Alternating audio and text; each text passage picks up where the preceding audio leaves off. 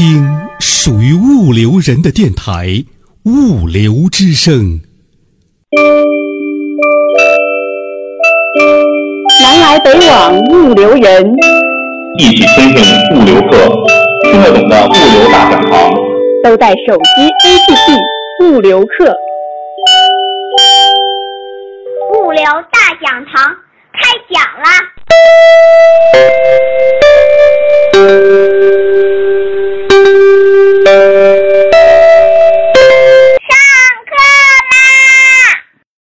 流之声的各位听友，大家好，我是李彤，欢迎收听物流课物流大讲堂。一年前，一次出差返程，有幸与国务院发展研究中心知名专家魏继刚魏博士同行。他随身携带着一本《道德经》，并且在尝试着将中国传统文化中总结出的一些规律与物流业的发展结合，来认识和思考物流行业的现在和未来。最近也是在一次论坛当中听到了魏博士的演讲《物流之道》。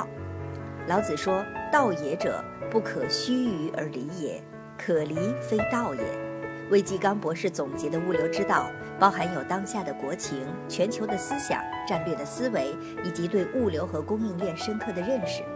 今天我们就把魏博士关于物流之道的演讲分享给大家。我想什么是物流？物流我理解啊，就是物加流。那么什么是物流之道？物流之道，道就是物流之道的道，就是时空，时空结合、动静结合、点线结合和虚实结合。那么这个物流之道体现在物流活动中表示德。那么我认为物流之德就是五个方面，叫事实。是地、是物、是人、是性。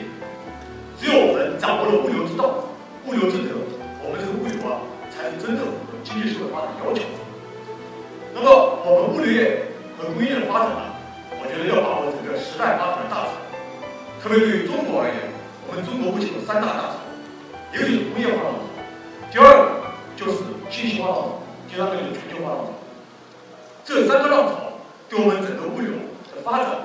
提出了更高的要求。那么从工业化推进来看，我们中国目前已经从工业化中后期向后期迈进。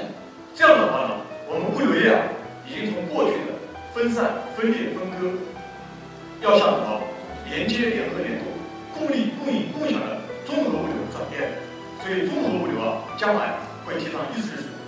第二个就是我们的信息化浪潮，从过去单一的计算机的使用。到消费者互联网，到产业的互联网，这样的话呢，我们的电商物流就会提上议事日程。大家也感到了，电商物流现在发展非常迅速。第三个浪潮就是我们的全球化，全球化浪潮。我们过中国从过去的被动的全球化开始进入主动的全球化阶段，在这样的背景下呢，我们全球物流啊就会成为一个时代的特点。那么，当综合物流、电商物流全球物流叠加的时候，也使得我们物流业在整个国民经济和社会发展的地位是凸显出来。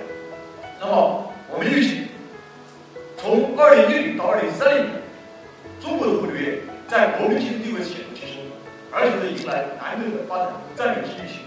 无论是最高的领导人，还是我们各地方政府，还是各行业都非常重视。那么，这个时期呢，也是我们完善体系、优化结构、提升能力。和大部分走出去的时代。除了我们要把握这个三大潮以外呢，我认为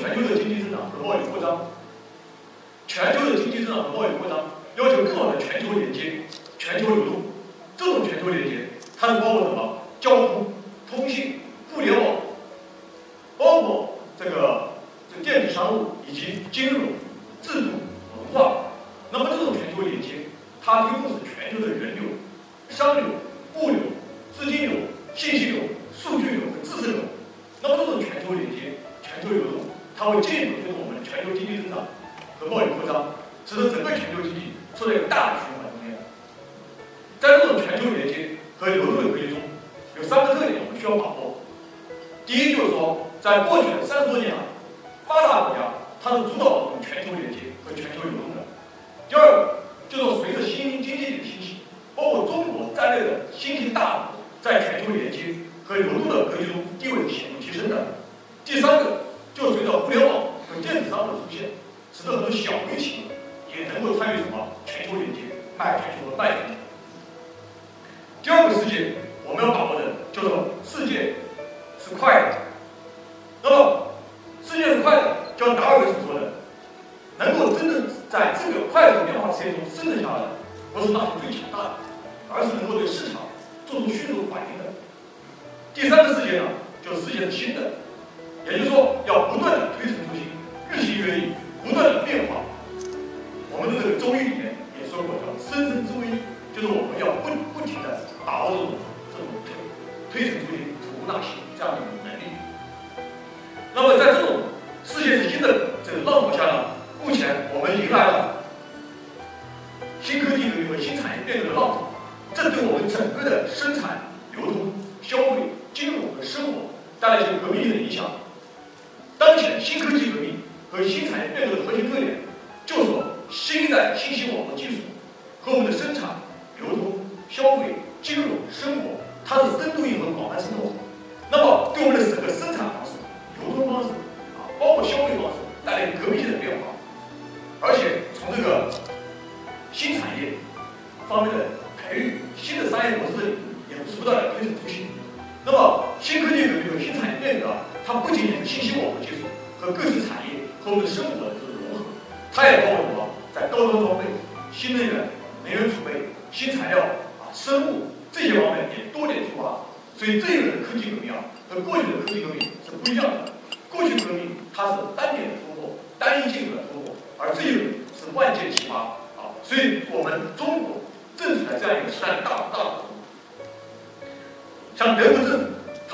德国工业四点。我们知道，德国制造享誉全球，它是卓越品质的象征。那么，德国政府认为，要使得德国制造继续在未来赢得竞争力，它需要德国工业四点。德国工业四点的核心就是实现人、物、服务的全面的互联网化。那么，特别在生产环节，在工厂环节，它实现智能工厂、智能的生产。它通过完全的智在生产环节智能化，它能够和市场做出无缝对接，对市场能够做出灵敏的、柔性的、弹性的反应。而且它能够实现什么？生产者和消费者的这种连接互动。所以说，在未来，消费者也可能会成为一个推动生产的一个驱动因素。那么，德国政府认为呢，它要赢得未来，它不光是德国工业四点零，他们又在提出了一个二零一四年七月又提出了一个智能服务世界，也就是说，当德国的智能产品从智能工厂出来之后，进入到我们的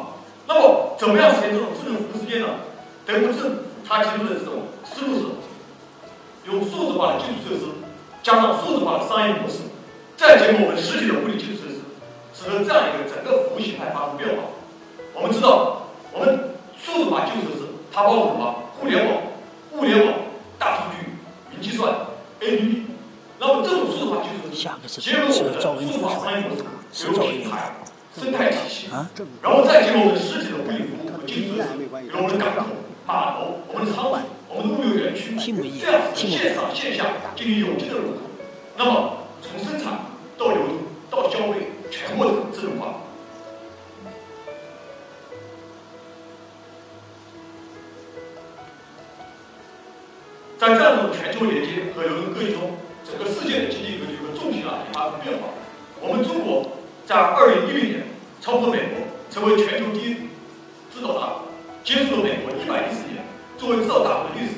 美国是一八九零年超过英国成为世界第一制造大国。那么我们知道，制造业蕴含大量的创新和就业，而且制造业也是我们什么物流需求的主体。我们中国百分之物流需求所以我们中国毫无疑问是全球最大的制造物流需求大国。也就在二零一零年，我们超过美国。那么美国在这样的背景下提出一系列战略，比如说制造业振兴啊，美国国家创新战略、先进制造指南计划、再工业化，目的是什么呢？他们觉得中国在制造业的崛起会对整个世界的这种竞争力带来革命的影响。而且中国在二零一三年又超过美国啊，成为全球第一货物贸易大国。那么中国在进出口的物流需求方面也排在世界的前列。所以在这样的背景下呢，我们中国啊正迈向全球的第一物流大国。我们从物流市场部来看，二零一三年已经成为全球第一。那么从单一某种某种方各种方式来看，比如我们铁路、公路、水运，无论从货运量、货运多少量，都排世界第一。我们的快递量也排世界第一，我们的航空排世界第二，我们的高速铁路旅程、我们的高速公路旅程、我们的航道里程、高速航道的旅程都排全球第一。所以，我们中国具有了这样未来的很好的物流业发展基础。但是呢，我们中国物流业发展还存在一系列问题。这些问题呢，我认为非常多。我们目前从全球来看，我们中国的物流能力它是领先于发展中国家，但是是落后于发达国家。我们经常谈。我们的物流费用为什么在 GDP 比值非常高？我认为这里面是五个方面的因素。首先是我们的物流体系、供应链体系、流通体系、市场体系、标准体系还不完善。第二是什么？我们产业层面来看，我们从产业结构、产业布局、产业集群的水平都很低。第三个是我们企业层面来看，无论是我们企业的效率，是吧？物流的能力、技术装备技术水平、信息化能力，包括管理能力，都有在改进。包括我们还存在一系列体制、机制、政策的问题，特别是啊，我们目前物流业和我们的农业、制造业、流通业并没有形成联动发展的这个格局。如果说我们中国要有大规模的强国，我认为是有两个前提条件的，一个就是说我们有比较好的产品和至于改进的创新的能力；第二个，比如说我们中国的产品走向世界的贸易体系、物流体系和营销体系。所以，我们中国物流业啊，目前。已经成为我们制约我们中国经济发展，包括制约制约我们中国经济产业升级的一个关键性的因素。所以，我想一句话来这个总结我们这个物流业目前的这个总体状态啊，我认为中国物流业它是滞后于有中国的工业化、城市化、信息化和全球化进程的。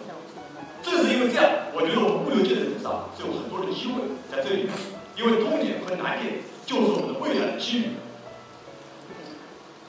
那么，从供应链来看呢，我认为我们中国啊，整体的供应链服务水平是较低的。这一方面就是说，我们目前中国的整个供应链体系并没有还构建起来，而且我们产业结构升级、竞争力的提升还不足以支撑。而且在我们供应链这个发展中，我们的供应链主体包括彼此的协调，包括这个信息的不对称的问题非常突出。而且工业的安全问题非常突出，我们天津的爆炸案就凸显出了我们在供应链中间这种薄弱的环节。那么，我们应该把整个物流和供应链发展放在整个宏观经济大背景来看。我们看到，我们中国的经济目前是处于下行的。从过去的三十年来，我们中国经济一直保持高的增长。但是大家可以看到，最近这几年，中国的经济已经是什么处在七和八之间啊。那么，二零一五年呢，我们中国经济啊，应该是低于百分之七，所以我们中国经济呢是处于下行的。那么，中国经济为什么处于下行？我认为呢，它是有一些原因的。比如说，我们在投资领域，房地产投资大家知道，房地产它有很长的产业链，它的钢铁、水泥、装备制造、家电、塑料、木材，包括一系列的一些相关的，它会具有很强的这种呃。关键效应。那我们看到中国的房地产投资，从过去这几年来一直下降。那么到二零一五年，我们的房地产去年投资率百分之二，有人预测今年房地产投资率可能会是负数。所以说，房地产投资它可能就会对我们整个中国经济，是吧？它的项目带来很大的影响。另外呢，我们也看到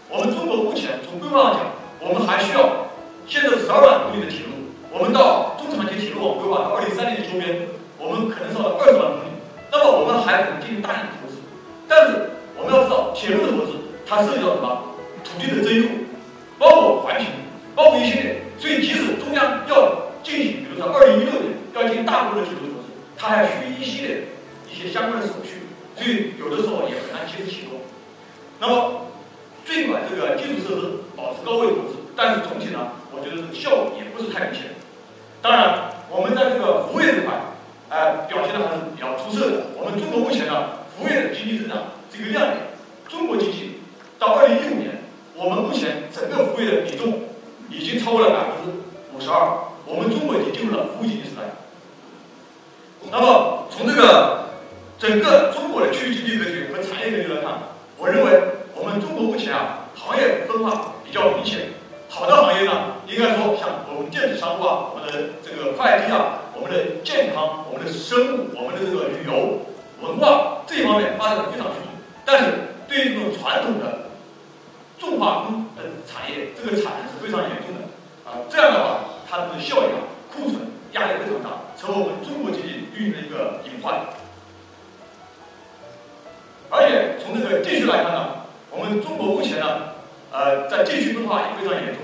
目前在这种长三角、珠三角，特别是以深圳为代表的创新已经实现了转型升级和创新驱动的领域呢，地区发展非常好。但是像我们这种东北啊，啊，像这地方经济增长不足，所以地区间的这个分化也非常明显。那么，着眼未来中国经济，我们认为呢，短期内中国经济下行的压力还是非常大的。那么，根据国际机构的预测，我们可以看到。到二零一六年，我们二零一六年的经济状况会低于二零一五年，所以可能会达到百分之呃六点几。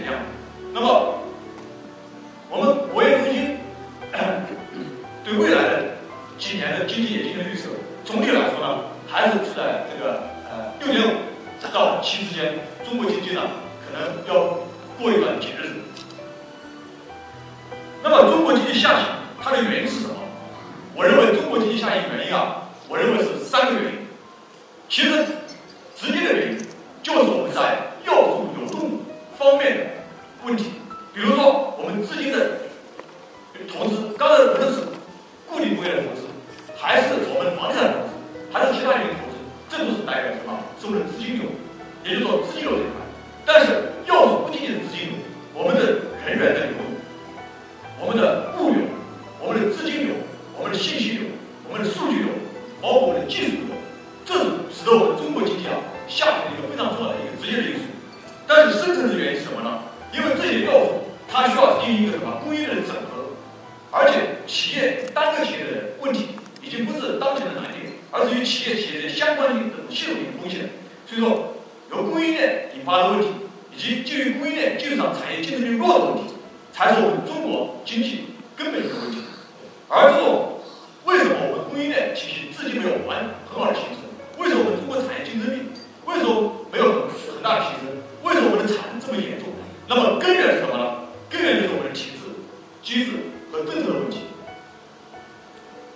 我们中国呢，就是在这样的面条，我认为面临着五大的风险。这五大的风险，比如说我们的外需求下降的风险，我们产能过剩的风险，我们这个人口老化的风险，包括我们的这个。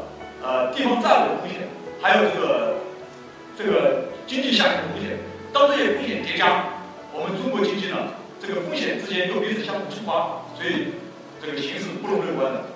当然，我认为短期内我们中国经济是下行的，但是从下行过程中，我们也孕育了未来的生机。这个著名的诗人雪莱说过：“冬天已经来临，春天还会远吗？”我对中国经济啊是充满信心的。如果我们展望长远，把眼光放上放远更长远的未来，那么这是二零一六年的世界经济格局，OECD 经济合作组织发布的报告。如果按照购买力价，啊，计算共享经济增长速度，到二零三零年，中国的 GDP 会占全球的 GDP 比会占到百分之二十八。那么排在第二是美国百分之十八，第三的国家是印度百分之十一。那么如果到二零六零年，中国的 GDP 按购买力评价会占全球 GDP 占到百分之二十八，排第二是印度占到百分之十八，第三是什么？是美百分之十六。所以全球的经济中心它是向亚太、向中国、向印度转移。中国毫无疑问是成为全球最具有潜力和魅力的市场，得中国者才能真正得天下。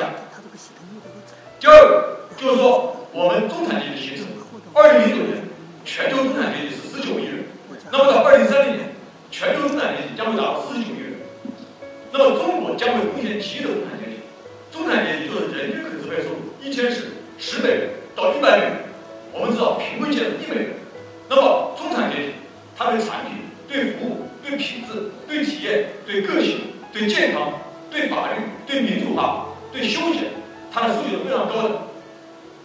我们知道，到二零三零年，八零后、九零后、零零后将会登上历史舞台。有人说，八零后是跟国际接轨，九零后是跟火星对话的。那么我们零零后，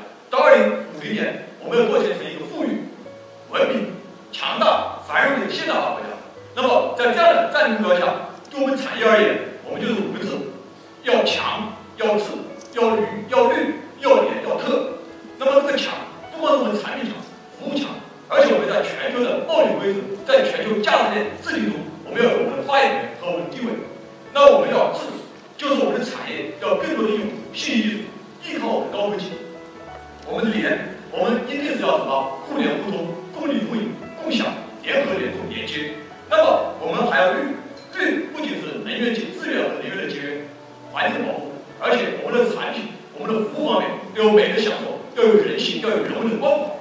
而且在特这一块呢，如果说我们的产业做不强、做不大，那我们要做特、做专、做精、做深，培育出隐形冠军。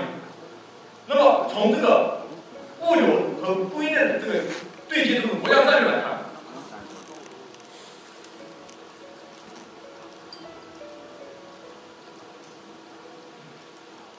我认为，从我们国家的这个产业战略来看，无论是工业还是战略性产业，还是服务业还是农业，它的战略目标就是工业，我们到二零三零年成为强国。那么到二零二五年，我们的工业部领先世界；到二零二零年呢，我们工业实现转型。那么对于战略性产业，我们也是三步走。国家提出七大战略性产业，我们到二零一五年，我们战略性产业占 GDP 比值会占到百分之八；到二零二零年占到百分之十五。到二零三零年，跻身世界先进行列。那么，战略性产业和我们的制造业要成为强国。首先，我们作为服务业，成为先导性产业。所以，我们服务业到二零三零年，我们将会成为一个服务强国。那么，农业的话呢，我认为是两个目标。我们人衡量农业，一个是土地产出率，一个是人均产出率。我们中国的土地产出率是很高的，但是人均产出率是很低的。所以，我们到二零三零年，我们的人均产出率要很高，而且要实现农业的初步现代化。那么从供应链这个角度来讲，国家的供应链战略，我认为是非常必要的。刚刚丁会长也提到，要构建我们国家的产业供应链战略，我认为这个倡议非常好的。那么国家供应链战略战略思路是什么呢？也就是我们要紧紧围绕我们中国经济社会发的要求，围绕高效的经济增长和产业结构的转型，包括我们产业竞争力提升，包括我们大部分走出去，来构建我们的什么供应链体系，来消除我们供应链的短板。特别是要什么？把握我们未来发展方向，特别是我们工业的一体化、协同化、数字化、智能化、绿色化、安全化、个性化这样的方向，来最终推动我们中国经济和社会发展的发展。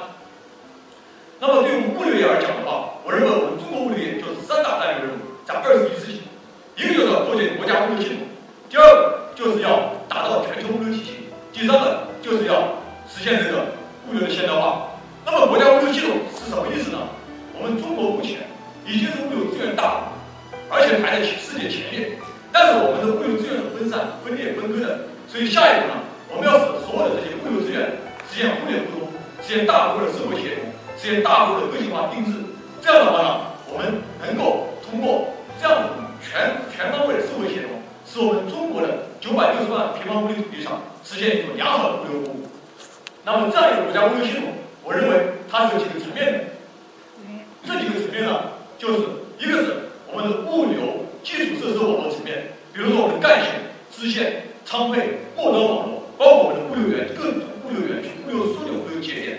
那么第二个层面就是我们的信息网络层面，我们通过各种信息枢纽、信息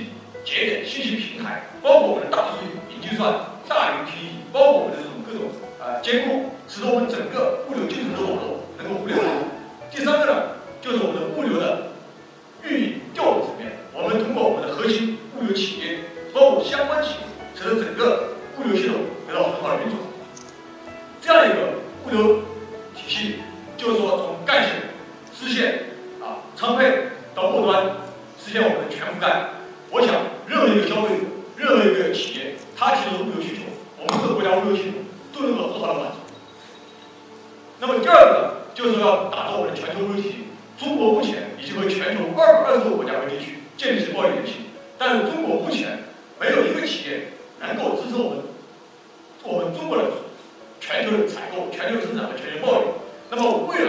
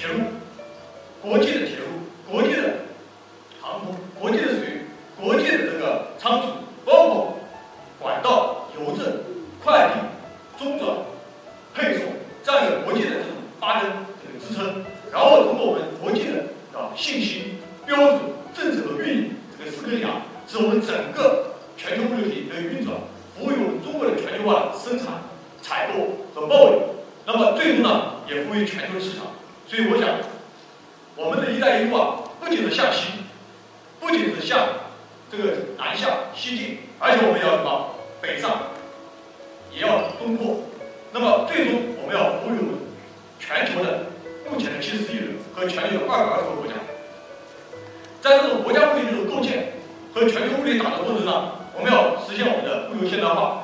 那么这个物流现代化，我认为是有很多维度的，比如说从理念、装备、技术、组组织、制度、管理、标准、体制、供应链。包括应急、安全、市场，包括竞争力、绩效，都是来推动我们的物流现代化。所以从这些维度来看，我们中国的物流现代化路程还非常遥远。最后呢，我想到二零三零年，中国毫无疑问会成为全球物流的领跑者和成为全球物流战。略合作伙伴。在那个时候呢，我想中国建立起一张什么覆盖国内和国际的一张物流和供应链的大网。我们会培育出一批有抱负和有国际影响力、世界的跨国物流和供应链集团，而且有一大批这种中小微的物流高精尖的物流企业群体。那么中国呢，也会成为全球的物流的枢纽和供应链的平台。这样的话，全球的人流、商流、物流资金流和信息流向中国汇聚，又从中国向世界进行发展。那么，中国的发展最终和世界共同成长。我们周边的国家日本说，他说日本是个亚洲国家，要和亚洲共同成长。我说我们中国是一个世界级国家，我们中国的发展一定和世界共同成长，共享繁荣。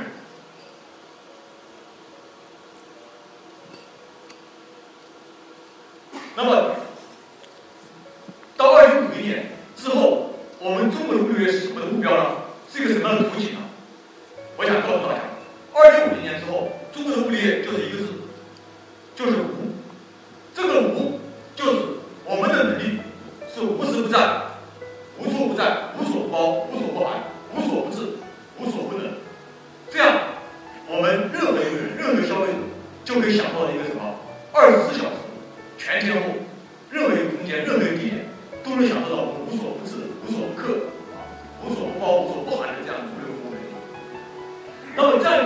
实现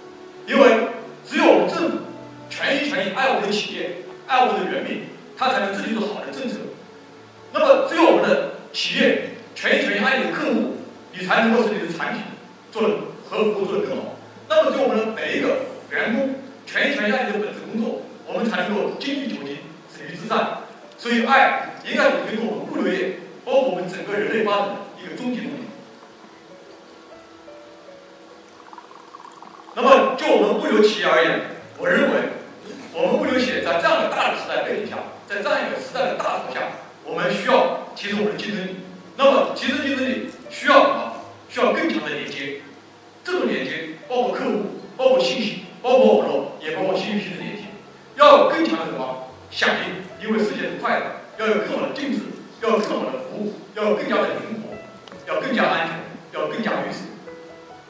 大家都要成功。二十一的成功其实就两个字，就两两句话：要创造稀缺，要难以替代。只有这样，你才有可能立于不败之地。那么，中国的战略目标已经很明确了，怎么样去实现它呢？我认为需要更好的体制和机制和政策。那么，老子《道德经》里面，道祖教育法说：“天之道，利而不害。”也就是说，我们政府在制定政策、推动体制改革的时候。一定是什么？是促进、推动我们企业的发展，是去鼓励我们企业、我们的人民去创造、创新、创业，而不是去抑制我们的创造和创新。中山先生呢也说过这样一句话：“似乎世界之潮流，合乎人群之需要”，也是这样一个意思。那么，我想我们再回过头来谈物流之道，这个道，我想其实就是道就是手加走，这个手啊。就是我们的知识，就是我们的大脑和思考。那么走就是行为，知和行结合，就是物流之道，也就是知行合一。